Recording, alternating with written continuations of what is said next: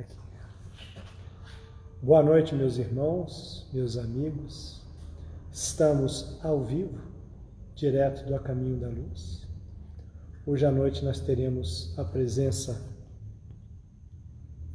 do nosso irmão Warek, que aqui já está, se encontra, da Federação Espírita Brasileira, e aqui estamos nós, aqui do lado do nosso irmão Warwick, né, felizes por poder estar dentro do caminho da luz, sentindo as emanações da casa, sentindo também a falta dos irmãos, mas nós sabemos que essa falta é temporária, que em breve, não sei quando, mas em breve, nós estaremos mais uma vez juntos, dentro deste cenáculo que tanto nos acolhe, que tem sido para nós frutos de muita alegria, de muita orientação, de muito trabalho, de muito conhecimento. Esta casa também para nós tem sido fruto de amadurecimento, uma vez que eu estou aqui desde os meus quatro anos, três anos de idade, estamos nesta casa. E é com imensa alegria que nós daqui a pouco vamos fazer a nossa, vamos fazer uma leitura, fazer a nossa oração. E aí nós vamos convidar o nosso irmão Warwick, que está aqui, não é fake news, é verdade. né? O nosso irmão Warwick está aqui para fazer a palestra de fundo. E eu queria já de antemão fazer um agradecimento, primeiro pela disposição do irmão em fazer uma palestra Segundo, por se deslocar da sua casa até aqui o caminho da luz, compreendendo as nossas razões e as nossas solicitações. Então eu só tenho a agradecer ao irmão. Então eu vou fazer uma, uma pequena leitura, fazer a prece e convidar o nosso irmão Warwick para fazer a prece de fundo. É, fala em oração, Questão 108. Oração. Perseverai em oração, velando nela com ação de graças. Paulo, Colossenses 4, 2. Muitos crentes estimariam movimentar a prece qual se mobiliza uma vassoura ou um martelo exigem resultados imediatos por desconhecerem qualquer esforço preparatório. Outros perseveram na oração, mantendo-se, todavia, angustiados e espantadiços. Desgastam-se e consomem valiosas energias nas aflições injustificáveis. Enxergam somente a maldade e a treva e nunca se dignam examinar o tenro broto da semente divina ou a possibilidade próxima ou remota do bem. Encarceram-se no lado mal e perdem por vezes uma existência inteira sem qualquer propósito de se transferirem para o lado bom. Que probabilidade de êxito se reservará ao necessitado que formula uma solicitação em gritaria? Com evidentes sintomas de desequilíbrio, o concessionário sensato de início adiará a solução, aguardando prudente que a serenidade volta ao pedinte. A palavra de Paulo é clara nesse sentido. É indispensável persistir na oração, velando nesse trabalho com ação de graças. É forçoso, é, é forçoso é reconhecer que louvar não é apenas pronunciar votos brilhantes, é também alegrar-se em pleno combate pela vitória do bem, agradecendo ao Senhor os motivos de sacrifício e sofrimento, buscando as vantagens que a adversidade e o trabalho nos trouxeram ao Espírito. Peçamos a Jesus o dom da paz e da alegria mas não nos esqueçamos de glorificar-lhe os sublimes desígnios, toda vez que a sua vontade misericordiosa e justa entra em choque com os nossos propósitos inferiores. E estejamos convencidos de que oração intempestiva, constituída de pensamentos desesperados e descabidas exigências, destinam-se ao chão renovador, qual acontece a flor improdutiva que o vento leva. Mais uma vez, Paulo de Tarso, né, nos chamando para orarmos com profundidade, com sentimento, mas orarmos principalmente frutificando, não apenas florindo com belas palavras, mas semeando com boas atitudes, bons sentimentos. E é nesse intuito que eu vou que eu vou agora convidar os irmãos para nós semearmos orações em nossos corações, em nossas vidas. Agradecendo infinitamente a Deus, nosso Criador, Pai, soberanamente justo e bom, a este irmão maravilhoso, o nosso Mestre, o nosso Rabi Nazareno, Jesus, o nosso Redentor, sem esquecer de toda a pleiade do Espírito de verdade que vieram trazer o Consolador prometido, coagulado pela inteligência, a dedicação de Kardec e toda a sua equipe anônima de voluntários. Oramos hoje em prol de todos que sofrem sem entender porquê, de todos que choram sem ter o consolo do Espiritismo cristão para compreender a natureza das suas dores. Oremos por toda esta nação que ainda há de frutificar as suas sementes aqui plantadas, para servir de coração do mundo pátria do Evangelho. Muito obrigado a todos e agora, respeitosamente, convidamos o nosso amigo, irmão Hora, que nós vamos fazer aqui um ajuste fino, para o nosso irmão aqui poder se manifestar aqui, Hora. Você pode ajustar aqui do jeito que quiser. Obrigado. Vou sentar aí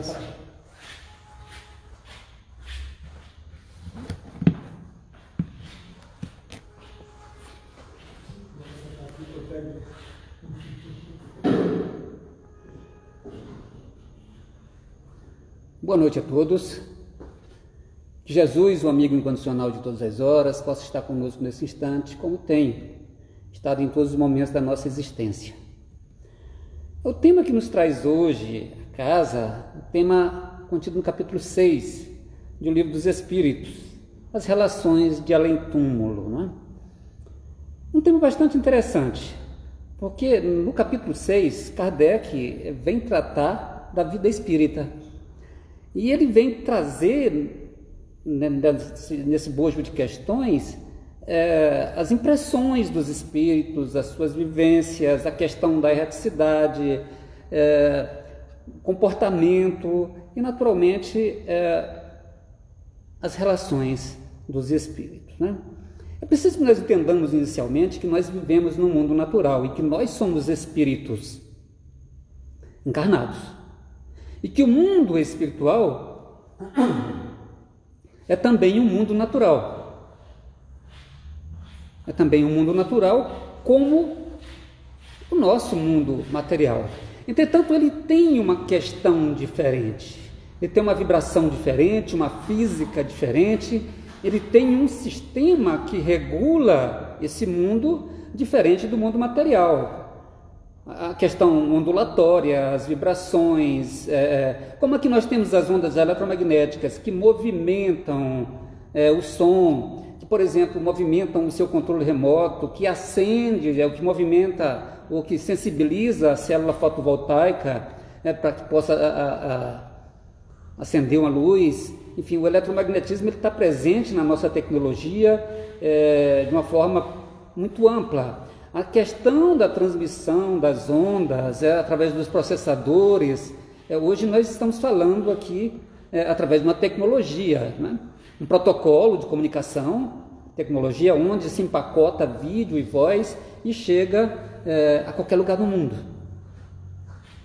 Essas relações que nós entendemos inicialmente entre esses dois planos, se nós vivemos em mundo natural,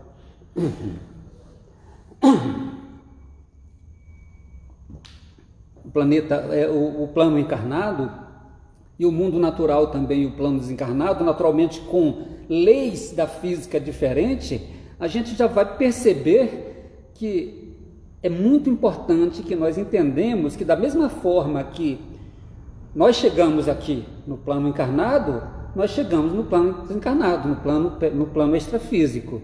Essas impressões, elas se parecem muito, mas não é a realidade do mundo espiritual. À medida que nós vamos nos aprimorando, eh, nós vamos é, redimensionando os nossos potenciais, eles vão se, se ampliando. Nós vamos adquirindo outras possibilidades de comunicação, de percepção. A percepção, exatamente, ela vai se modificar bastante. Porque as, as encarnações que ainda nós temos, estamos tendo, é, ainda está num nível muito, muito básico, centenas e até milhares. Então nós chegamos no plano espiritual é, dentro de uma condição da forma que chegamos aqui e nos sentimos dentro de uma mesma situação que nós nos sentimos aqui. É com necessidades orgânicas de comer, de andar, de, de conversar. Mas isso não é a realidade do plano espiritual. É uma realidade nossa. À medida que nós vamos evoluindo intelecto e moralmente dentro do plano físico, do plano extrafísico, nós vamos perceber que o plano espiritual é um mundo natural com várias dimensões. E essas dimensões são alcançadas pelo desenvolvimento do espírito. Kardec pergunta aos instrutores da humanidade se os espíritos das diferentes ordens se acham misturados uns com os outros. E aí nós pontuamos o seguinte: é necessário que muitas vezes a gente lê uma questão dentro do livro dos Espíritos e acha que a resposta está completa ali.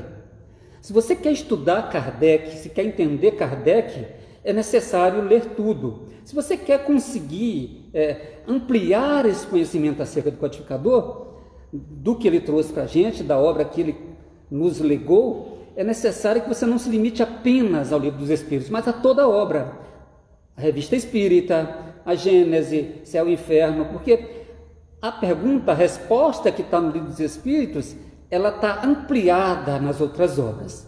E a obra de Kardec é muito completa. Nós vivemos num mundo onde as coisas se desfazem muito naturalmente. A gente precisa de energia para se manter em pé. Nós precisamos de alimentação. Nós precisamos é, de remédios, porque tudo tende a se desfazer.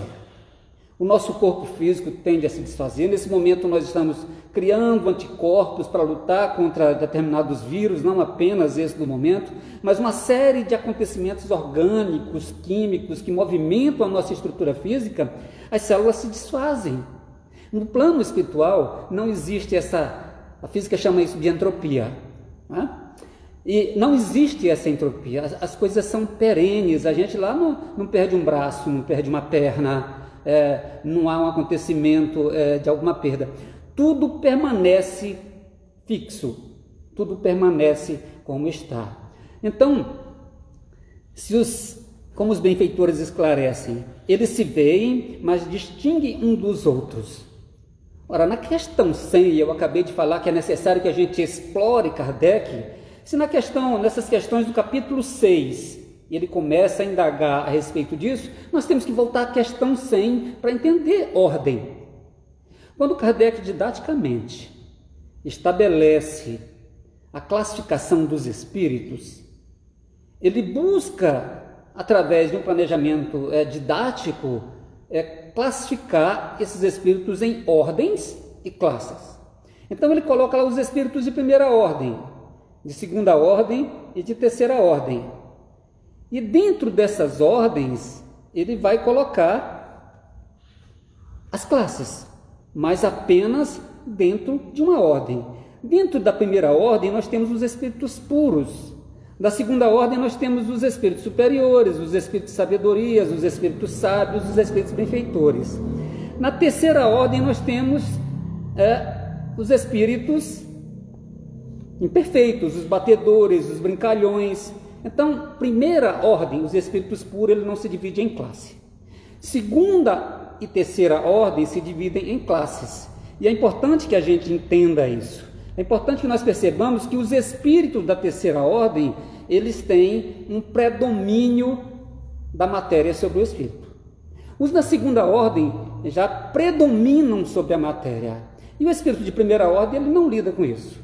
Estabelecido essa classe, que ela não se exaure, simplesmente, Kardec, até fortalece né, esse, esse pensamento de que ele não está é, exaurindo ali é, levando à exaustão toda a classificação. Ele necessita de uma classificação para estabelecer. Quando nós colocamos é, os espíritos de terceira ordem, que são da décima, nona, oitava, sexta, sétima e sexta classe, a gente vai distribuir ali, no, no nível de desenvolvimento moral, a classe a que esses espíritos pertencem. É, como é que a gente poderia é, trazer uma analogia é, desse comportamento ou dessa distribuição de perfis?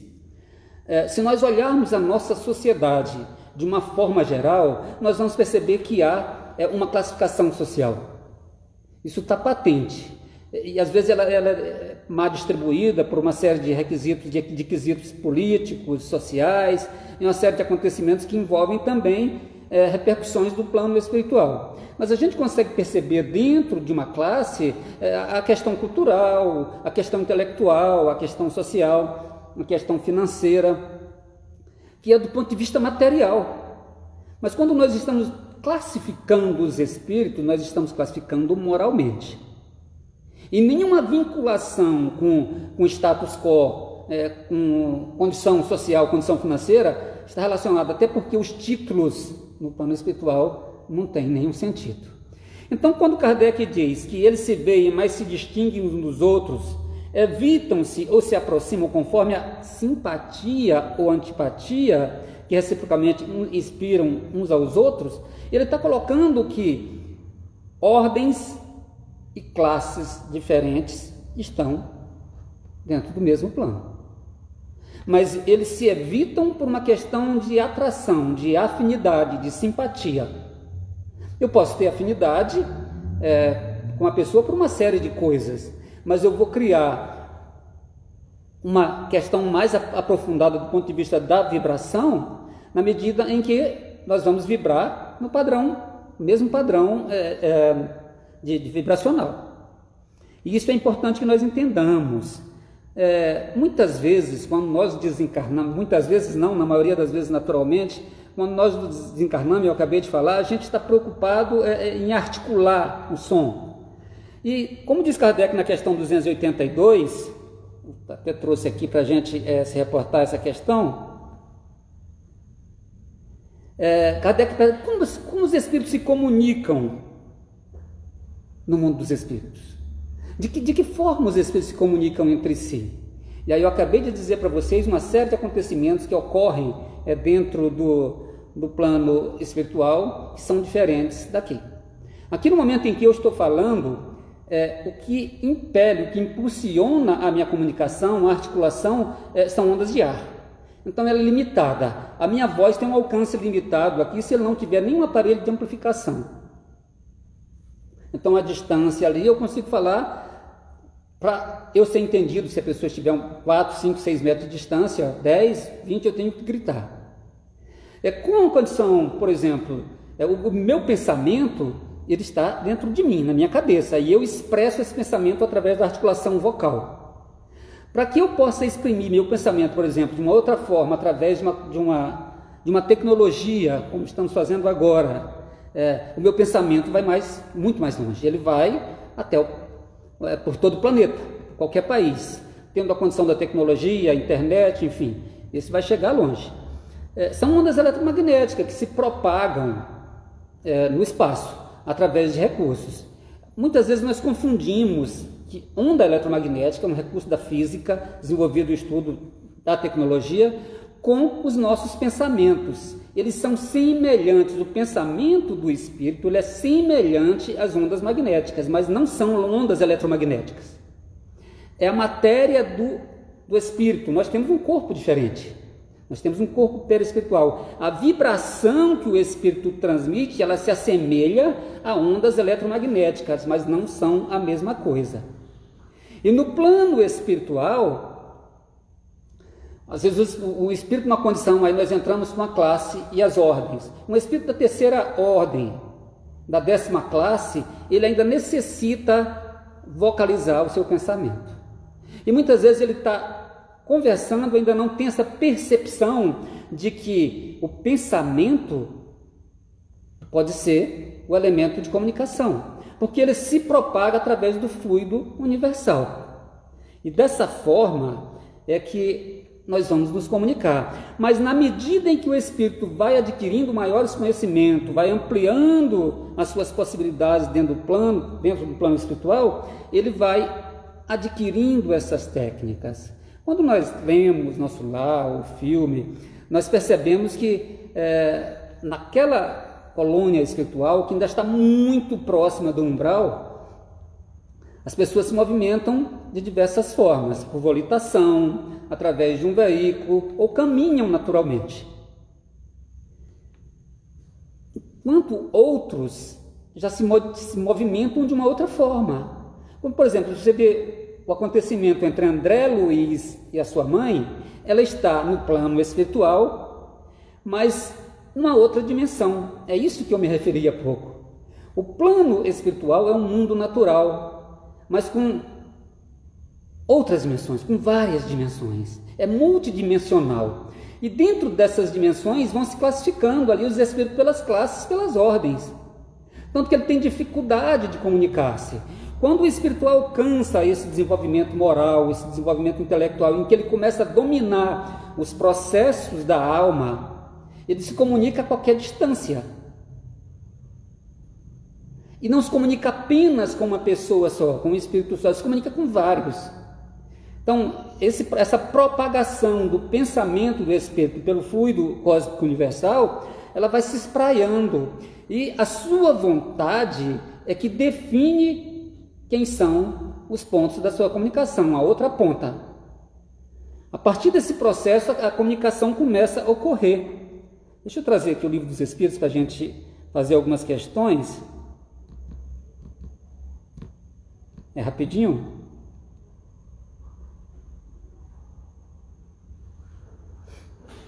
É importante que a gente vá, eu tenho aqui, entendendo que dentro do plano espiritual, essas relações entre os espíritos elas se mantêm. Por exemplo, de que natureza, na questão 280, Kardec pergunta é, aos espíritos, de que natureza são as relações entre os bons e os maus espíritos? E os espíritos respondem: os bons se ocupam em combater as más inclinações dos outros, a fim de ajudá-los a subir que essa é a sua missão. É interessante observar que os espíritos bons ele têm acesso a qualquer ambiente. Mas a localização onde os espíritos bons estão situados, vamos dizer assim, dentro da geografia do plano espiritual, esses locais estão interditados aos espíritos inferiores. Então eles não têm esse alcance a fim de que não venham perturbar esses ambientes. Como o espírito superior se encontra numa condição diferente e que a ele é liberado o acesso de forma geral, ele tem ali por missão auxiliar aqueles que estão numa condição de dificuldade. Então, por isso, esse acesso, essas possibilidades que naturalmente se ampliam. Né? Podem os espíritos reciprocamente dissimular seus pensamentos ou podem ocultar um dos outros?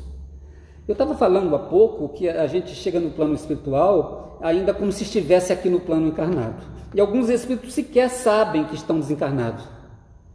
E, e muitas vezes eu estou tentando articular uma comunicação de uma forma vocal e me chega uma comunicação via mental, pelo pensamento, e eu entendo que aquele pensamento é meu. O tão materializado que eu ainda estou. Nós ainda precisamos crescer muito como espíritos. Então, nesse processo, o meu pensamento é matéria mental. E tudo aquilo que eu penso, que é movido pela vontade, na minha psicosfera pessoal, na minha atmosfera íntima, essa comunicação, essa, vamos dizer assim, essa expansão de matéria mental toma forma.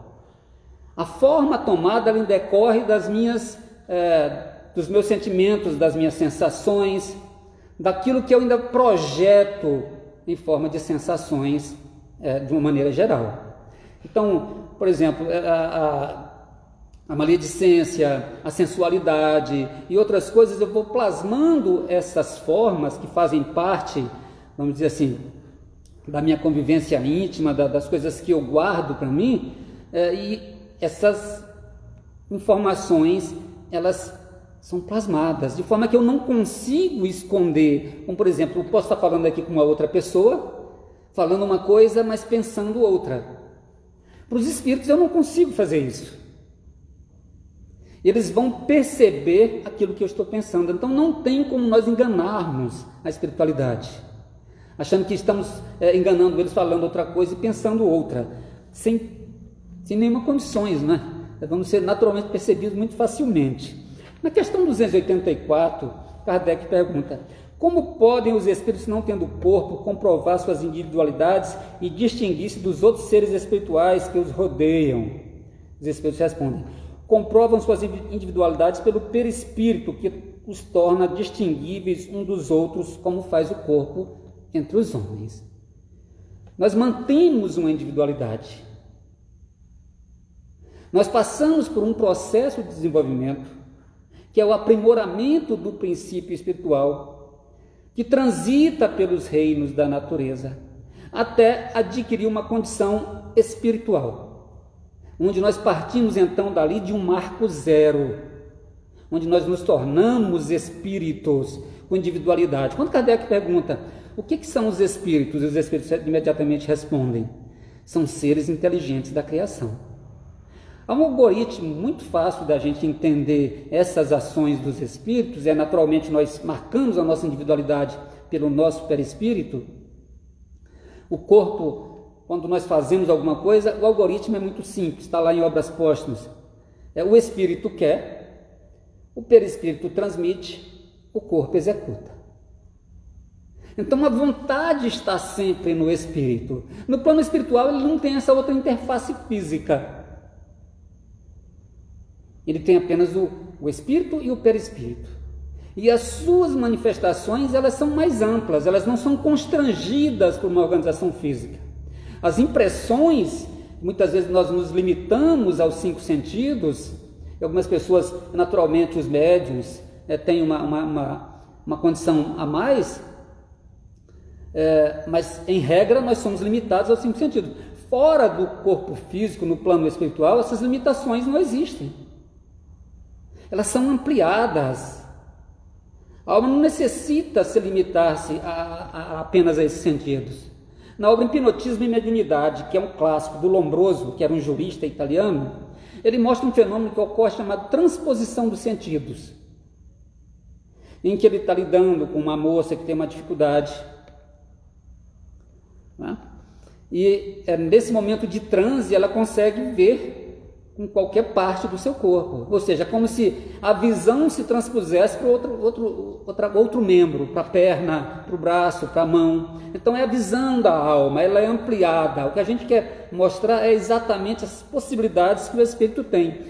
Mas se nós estamos falando do ponto de vista estrutural do espírito, como ele se situa, a forma como ele se comunica, quais são as suas impressões que ele tem do plano espiritual, é necessário também que nós falemos das relações. E, naturalmente, é, uma questão muito fundamental é a questão familiar. E ninguém melhor do que Kardec vem tratar essa questão da família. Do ponto de vista sociológico, da sociologia, nós temos uma conceituação lá de, de família como célula social. Do ponto de vista jurídico, nós temos uma conceituação de família à luz da, né, do, do, do direito. Do ponto de vista das religiões tradicionais, existe uma ruptura do casamento ou da família, aquele que tem um comportamento equivocado ou que desagradou a Deus, ele é remetido ao inferno ou uma condição inferior, onde ali romperia as relações espirituais. Romperiam as relações familiares, melhor dizendo, não é? Porque se eu sou é, enviado ao inferno, o inferno naturalmente é uma pena eterna, e dali eu não sairia mais, e havia então uma ruptura desses laços familiares. Kardec, o Espiritismo, naturalmente, vem nos ensinar que os laços familiares não se desfazem com a morte, eles até se estreitam, muito ao contrário. Não é? Mas como que isso acontece, Mota? É, é preciso que a gente parta é, é, do início, da formação do nosso mundo primitivo, onde ali os primeiros espíritos se reuniam em núcleos meramente consanguíneos.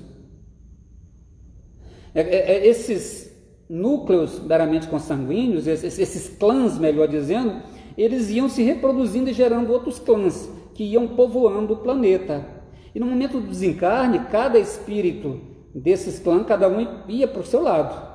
Com o processo de reencarnação, com o desenvolvimento das leis do amor, com o processo de afinidade e sintonia, nós estamos criando núcleos espirituais através do amor. E esses núcleos vão se aproximando, gerando relações de confiança através da generosidade, da vivência, da repetição desses retornos, gerando as famílias, esses núcleos espirituais. Essas são as famílias espirituais. Mas é, é, é importante nós observarmos que ninguém sai de uma família meramente consanguínea para um salto uma família espiritual. Então nós entendemos que ali existe uma plataforma que medeia essas duas relações, esses dois planos.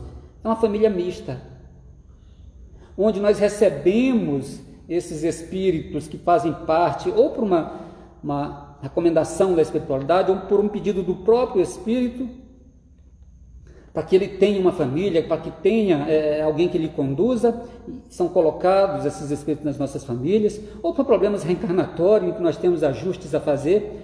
O fato é que, quando nós desencarnamos, esses núcleos familiares, que são famílias espirituais, se reencontram. E nós nos reencontramos e vamos, vamos em busca dos nossos afetos.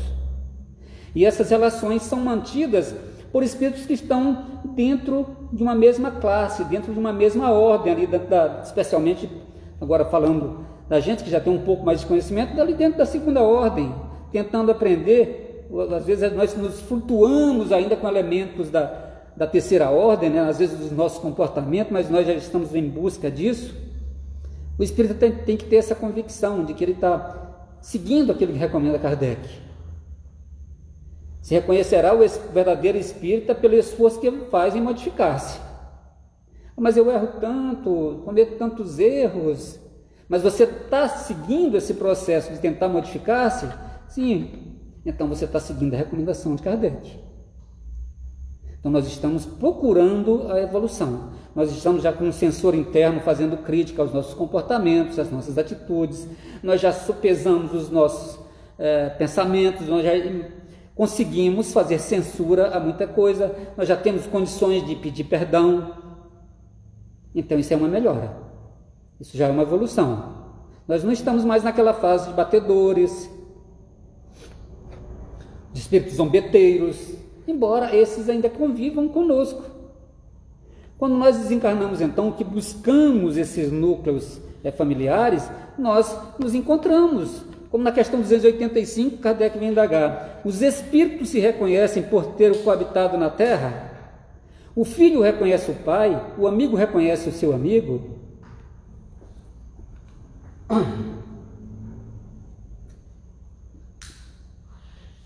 Os Espíritos são claros, perfeitamente. E assim de geração em geração. Mas Kardec desdobra na 285A.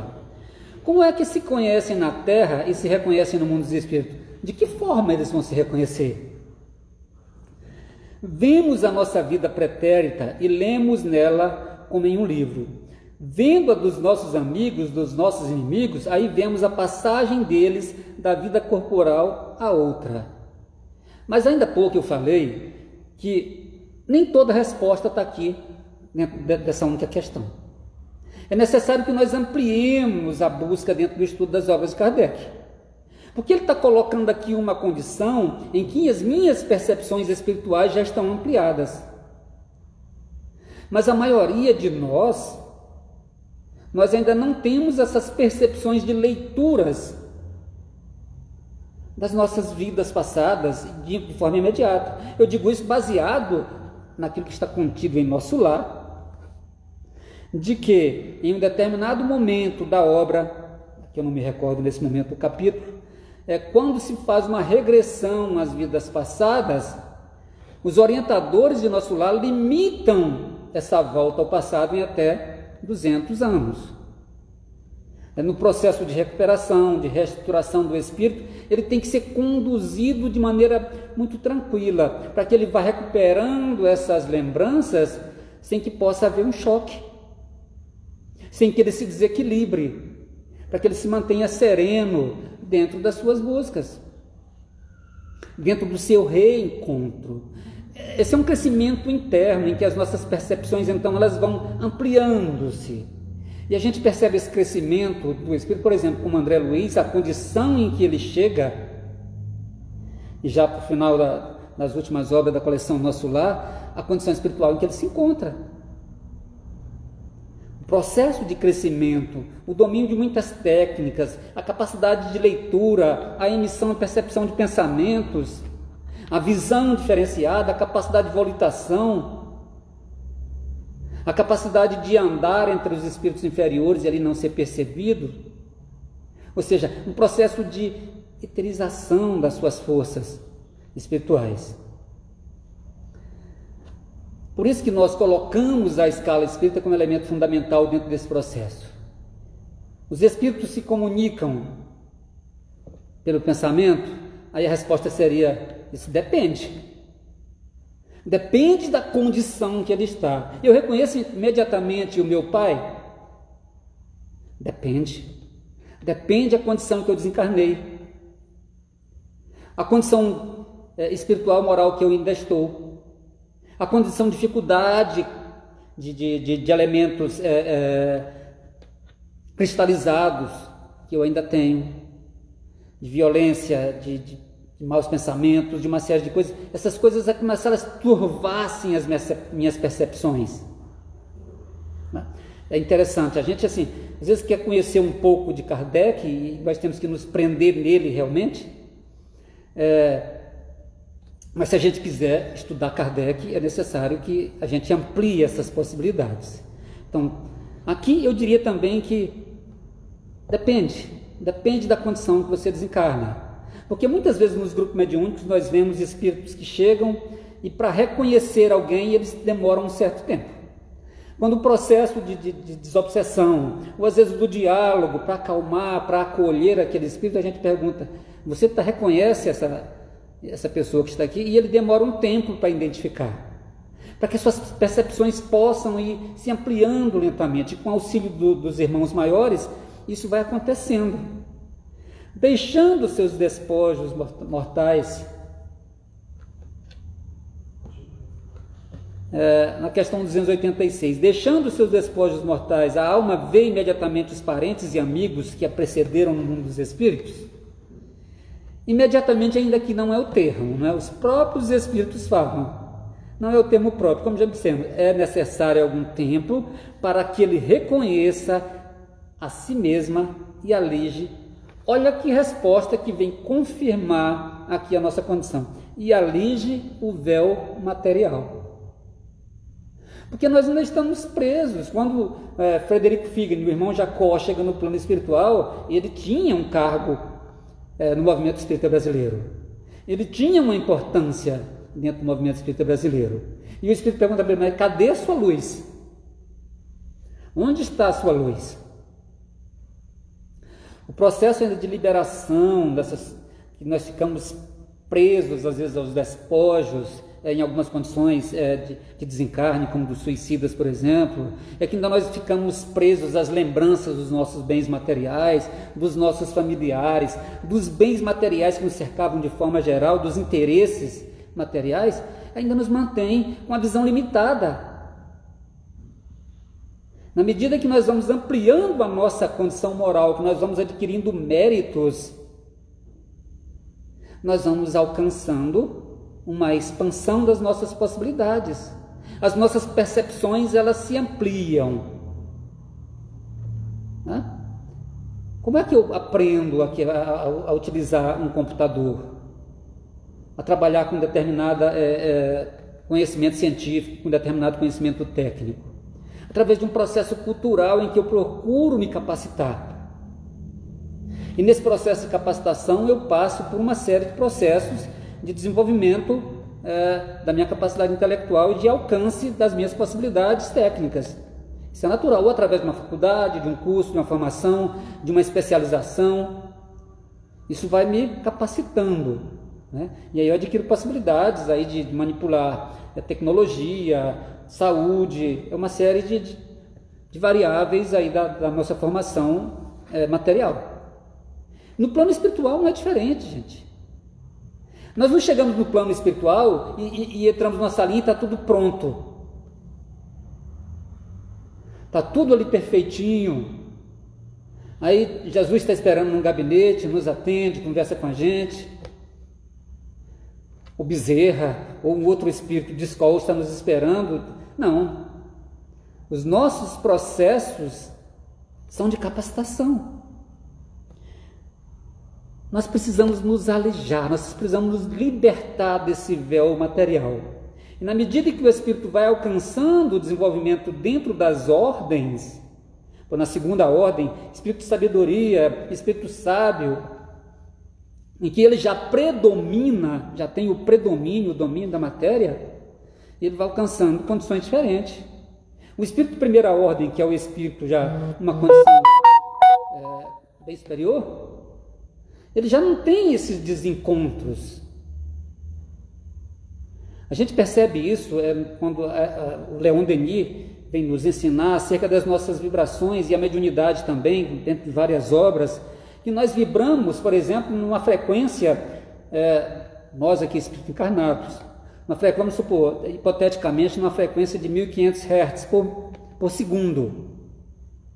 É, um espírito desencarnado ele vai vibrar uma frequência mais alta. Um espírito é, ainda materializado, com muitos pensamentos equivocados, ainda dentro de uma condição moral ainda inferior, ele vai ter uma vibração próxima disso. Mas um espírito da condição de Bezerra de Menezes ou um outro, ele tem uma vibração por segundo em hertz muito mais ampla. E a gente há uma incompatibilidade de aproximação com o nosso campo vibracional. De forma que é necessário que os espíritos nos auxiliem ampliando essas possibilidades vibracionais nossas, ou que o espírito que quer se comunicar conosco reduza as suas possibilidades, a fim de que ele possa fazer essa interpenetração perispirítica, a fim de que ele alcance o mesmo campo vibracional meu, para que ele possa se comunicar. É por esse exemplo simples, a gente já percebe como esse processo evolutivo dos espíritos. Como seria a vibração de Jesus, não é? A que ponto? A ponto de nos cegar. Senhor, o que queres que eu faça? Quando Jesus se depara, quando Saulo se depara com a luz, com Jesus, na sua vibração ampla, a ponto de cegá-lo. São essas possibilidades que nós vamos percebendo aqui no capítulo 6 do Livro dos Espíritos, da vida espírita, que Kardec explora magistralmente, mas nós temos que pegar esses, esses informa essas informações e auxiliar o nosso conhecimento, cotejar essas informações com as outras obras de Kardec, com as obras é, auxiliares, com os clássicos, as obras complementares, a fim de que a gente possa então, especialmente a revista Espírita, onde Kardec fazia os seus ensaios, Como é acolhida a alma no seu regresso ao mundo dos espíritos? Na questão 287 a do justo como bem-amado irmão, desde muito tempo esperável, a do mau espírito como ser desprezível. Se nós nos situamos ainda na condição de mal ou de bom, a recepção que nós vamos ter no plano espiritual, ela vem definir essa condição das nossas relações espirituais. Porque as relações espirituais elas se dão por simpatia e antipatias. E que bom que a gente pode se guiar pelo livro dos Espíritos para discutir essas questões. É como se Kardec estivesse fazendo uma, uma explanação da situação do mundo espiritual. É como se ele pegasse esse mundo natural e estivesse mostrando as suas dimensões diferentes, as suas possibilidades diferentes. E, e onde nós nos situaríamos dentro dessa condição? Que sentimento desperta nos espíritos impuros a chegada entre eles de outro espírito mau? Como é que nós é, fazemos as nossas amizades? Como é que nós conquistamos as nossas amizades? Como é que nós desenvolvemos os nossos processos relacionais? Por gostos e interesses. Interesses comuns naquilo que eu comungo, daquilo que eu gosto, daquilo que eu participo e por gostos também. Então me reúno com pessoas, em regra, que gostam das mesmas coisas que eu, que têm os mesmos vícios, as mesmas dificuldades. Eu vou buscar os semelhantes se parecem, não é isso? Eu vou buscar essas pessoas que comungam das mesmas impressões. Do ponto de vista espiritual, essa simpatia ou antipatia, ela também se dá por um padrão moral. E esse padrão moral é imediatamente reconhecido por um processo vibracional, que ele é emitido, e o que nós emitimos de vibrações, elas são percebidas e captadas. Está dentro do processo mediúnico. Quando se aproxima um espírito de nós, em que o campo mental dele está trazendo impressões, o nosso campo mental capta essas impressões, elas são traduzidas pelo nosso psiquismo e elas dão a sensação daquilo que o espírito está sentindo. Esse processo ele vem demonstrar que essa, essa, essa interpenetração de campos mentais que ainda nós fazemos no campo mediúnico com alguma dificuldade, é, no processo, é, é, dentro do campo espiritual, libertos da matéria, essa coisa é muito transparente. Ela é imediatamente reconhecida. Esses processos é, são protocolos, vamos dizer assim, tecnológicos que se encontram muito facilmente. E as sensações é, são imediatamente é, é reconhecidas. Os maus ficam satisfeitos quando veem seres que se assemelham e privados também da infinita aventura qual na terra um tratante entre seus iguais. É como se ele se sentisse ali completado por aquelas, é, é, por aquelas amizades, por aquelas é, impressões, por aquelas vibrações. Então eles se locupletam com a vibração um do outro. Eles vão convivendo dentro desse processo. É um processo de viciação da condição moral em que ainda estão. Nossos parentes e amigos costumam vir-nos ao encontro quando deixamos a terra? Nossa preocupação é essa, né? Se nós estamos falando de relação no mundo dos espíritos, né?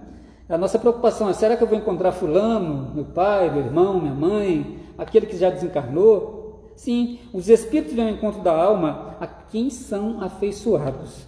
Quando eu tratei da questão familiar, em que eu coloquei lá as famílias meramente consanguíneas, que eram formadas a partir dos clãs primitivos, a evolução para um processo de uma família mista, que já é uma estruturação para um aspecto afetivo de um núcleo espiritual, de um núcleo espiritual, e uma, um núcleo espiritual totalmente é, é, puro, são esses processos. Naturalmente, a afinidade que nós vamos desenvolvendo através do. Todo, todos nós nascemos com um potencial para o amor. Pegando do ponto de vista material agora para tentar explicar isso um pouco melhor. Mas potencial para o amor não significa que o amor vai ser desenvolvido. Para que nós desenvolvemos, a gente possa desenvolver o amor entre nossos filhos e nós, existe um processo é, de confiança.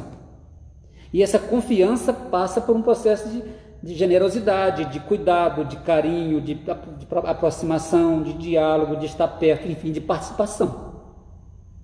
A gente percebe que às vezes tem família que os filhos são distantes do pai porque não há essa confiança desenvolvida, porque não há, não houve uma aproximação, não houve um processo de cuidado, não houve um processo de acolhimento, não houve um processo de pertencimento. E há aquela distância.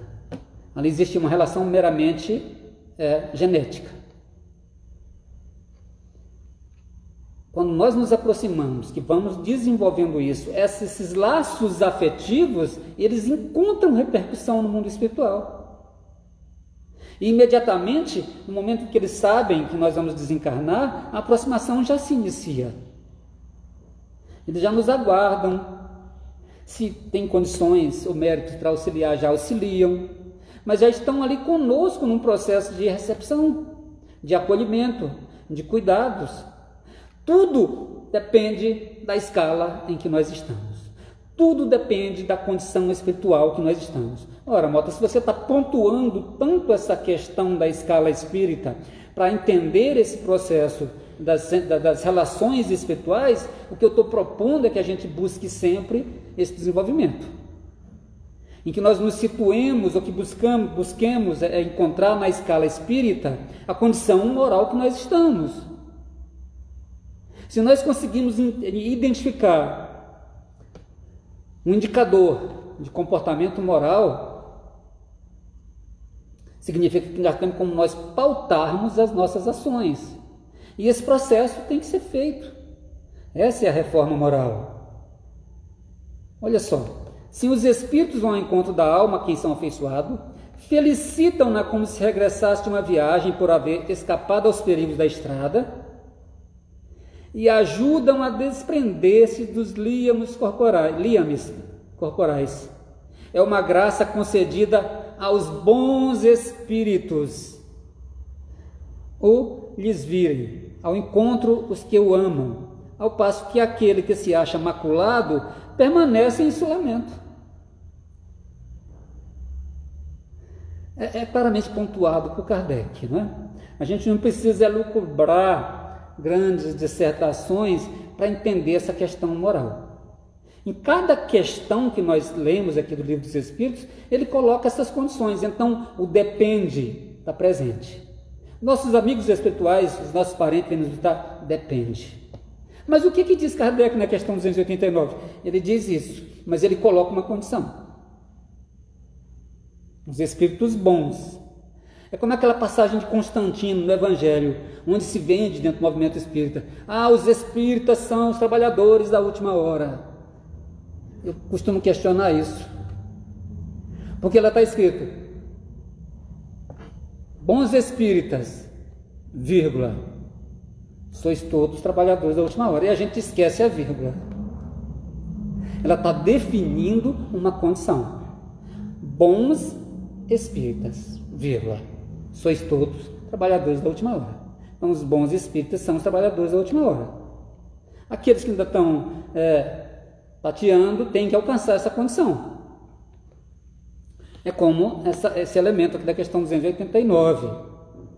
Os parentes e amigos sempre se reúnem depois da morte, as relações espirituais. Depende. Aí Kardec já escreve, né? Enquanto até então a gente estava colocando o condicional. Aqui já não tem mais o condicional. Aqui já é afirmação de Kardec. Depende isso da elevação deles, do caminho que seguem procurando progredir. Se um está mais adiantado e caminha mais depressa que o outro, não podem os dois conservar-se juntos. Ver-se-ão de tempos em tempos, mas não estarão reunidos para sempre, senão quando puderem caminhar lado a lado e quando se houverem igualado à perfeição. Acresce que a privação de ver os parentes e amigos é às vezes uma punição. A gente lembra de uma obra chamada Renúncia, uma obra lindíssima, que trata de dois personagens, Pollux e Alcione. Alcione já alcançou uma elevação moral diferenciada. Ela já se encontra, inclusive, no outro orbe. Mas o amor, o afeto, a afinidade, a sintonia com aquele espírito querido permanece. Os laços afetivos eles não se rompem. E ela propunha então aos seus orientadores o desejo de reencarnar na Terra. Para que reencontrasse o companheiro de outras épocas. E que ali propusesse um processo de resgate. E os, os orientadores questionam, mas você tem certeza disso? Esse é o amor renúncia, não é? É o amor renúncia. Você tem certeza de, de que você quer realmente voltar a uma condição de dificuldade, onde a condição material poderia ser é, um convite a um erro e atrasar todo o seu processo evolutivo, ou pelo menos é, estagnar? Ela fala, sim, tenho certeza. E ela reencarna. E aí a gente não vai fazer spoiler da, da história, né? Quem não leu ainda quer, quer ler o livro, vai ter aí um elemento a mais. Mas ela vai em busca de um resgate moral, através do auxílio, renunciando às suas condições. É como essa questão aqui da 290, não é? Muitas vezes, uma punição, nós ficamos afastados dos nossos entes queridos.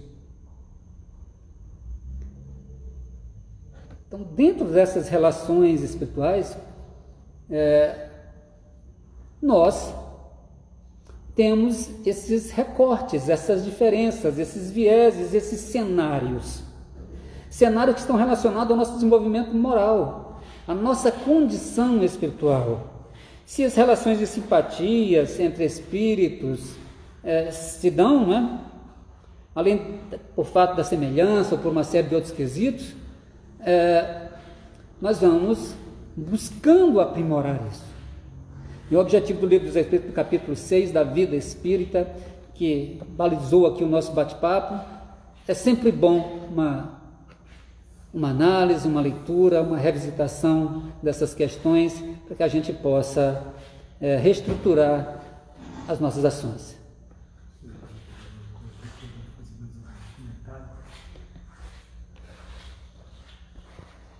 Bom, meus irmãos, o que, que vocês acharam? Eu tenho a grata satisfação de escutar e sentir as vibrações dos nossos amigos. Agradeço mais uma vez ao Warwick por ter vindo aqui, né, dentro da nossa casa que nós tantos amamos, em uma casa 100% Kardec, uma casa federativa, uma casa que busca a pureza dos ensinamentos como Kardec assim as deixou.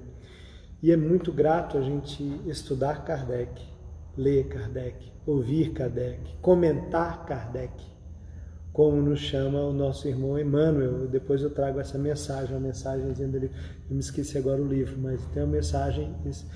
E que pena, passou tão rápido, né? E nós vamos convidar o irmão para continuar os assuntos relativos a isso. E se a gente não quer perder nenhum ente querido, né? É melhor a gente evoluir, né, Warwick? Exatamente. É, quer, quer guardar todo mundo, né? Evolua. Evolua, né? Procure é, mudar o seu padrão, é isso que a gente tem que buscar, né?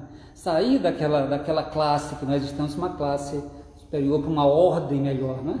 É isso que nós buscamos, é isso que a doutrina propõe. A classificação que eu coloquei aqui é, em paralelo com as relações no mundo espiritual, ela é fundamental, porque a gente tem que buscar sempre uma ordem superior para o nosso processo de crescimento.